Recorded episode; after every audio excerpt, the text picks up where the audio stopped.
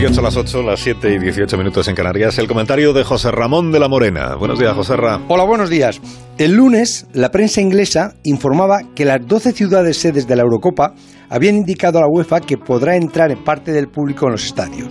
Ayer por la mañana, desde el Ayuntamiento de Bilbao, confirmaban que los partidos que va a coger el Estadio de San Mamés, que van a ser los de España contra Suecia, Polonia y Eslovaquia, tendrían público hasta en un 25% del aforo. O sea, unos 13.000 espectadores dejarían pasar.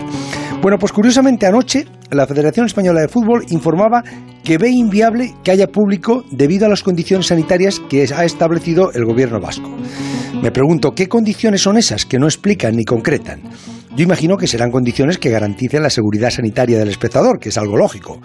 Pero esa rotundidad con la que anoche Rubiales mandó desmentir el optimismo del gobierno vasco a mí me llena de suspicacias. ¿Pretende Rubiales encontrar algún pretexto para cambiar la sede de Bilbao a otra ciudad española que le resulte a él más cómoda o más rentable? No lo sé, pero el personaje me genera esas dudas.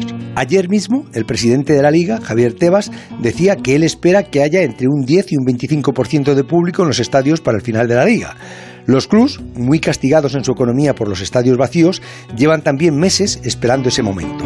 El mundo del fútbol evidentemente lo necesita.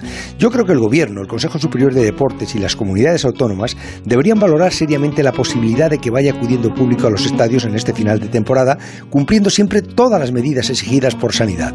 Sería además un buen síntoma de regreso a la normalidad y el motivo para recuperar optimismo y esa ilusión que nos están generando con las vacunas. De José Ramón de la Morena. Llegamos a las 8 y 20 minutos de la mañana de este jueves. Son las 7 y 20 minutos en las Islas Canarias. Escucha usted la sintonía de Onda Cero.